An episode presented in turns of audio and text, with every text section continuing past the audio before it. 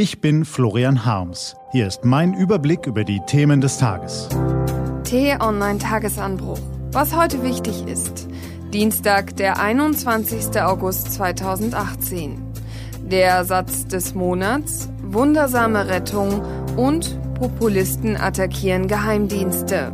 Gelesen von Carina Frohn. Was war? Maas besucht Auschwitz.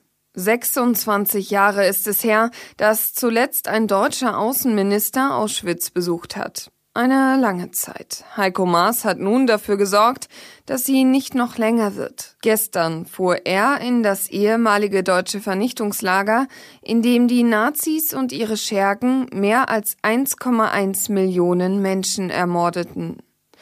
Nach seinem Besuch in der Gedenkstätte rief Maas zu mehr Zivilcourage gegen Rassismus und Antisemitismus auf. Die überwiegende Mehrheit in Deutschland sei für ein weltoffenes Land, artikuliere das aber zu wenig. Weiter führte Maas aus, er glaube, dass viele ihre Möglichkeiten unterschätzen, der Weltoffenheit und Toleranz eine Stimme zu geben. Für Florian Harms ist das der Satz des Monats. Frau aus Meer gerettet. Eine britische Urlauberin ist mitten in der Nacht, mitten in der kroatischen Adria von einem norwegischen Kreuzfahrtschiff gefallen. Zehn Stunden lang schwamm sie im Meer, harrte aus, trat Wasser auf der Stelle. Zehn Stunden. Nur 1300 Meter von der Unglücksstelle entfernt wurde sie von einem Marinekreuzer entdeckt und geborgen unversehrt. Sie habe sich im Wasser mit Singen bei Laune gehalten, sagte die Gerettete. Österreichische Geheimdienste ausspioniert.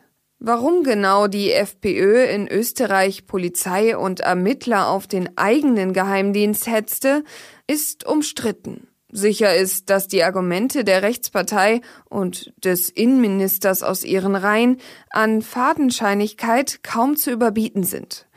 Manche vermuten als wahres Motiv, die Rechten im Amt wollten die Rechten am Rand vor Antiterrorermittlungen schützen. Andere fürchten, beschlagnahmte Geheimnisse könnten ihren Weg zu Wladimir Putin finden, dem FPÖ-Freund in Moskau und jahrelangen Unterstützer.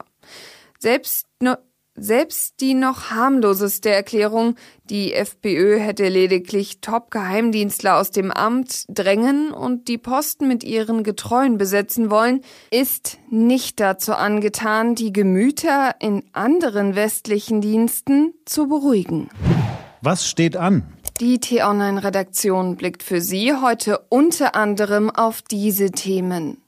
In der Nacht vom 20. auf den 21. August 1968, also vor 50 Jahren, marschierte die Rote Armee mit ihren Verbündeten in die Tschechoslowakei ein.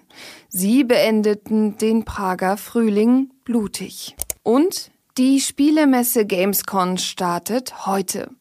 Diese und andere Nachrichten, Analysen, Interviews und Kolumnen gibt's den ganzen Tag auf t-online.de. Das war der T-Online Tagesanbruch vom 21. August 2018. Den Podcast gibt's auch auf Spotify. Einfach nach Tagesanbruch suchen und folgen. Ich wünsche Ihnen einen erhellenden Tag. Ihr Florian Harms.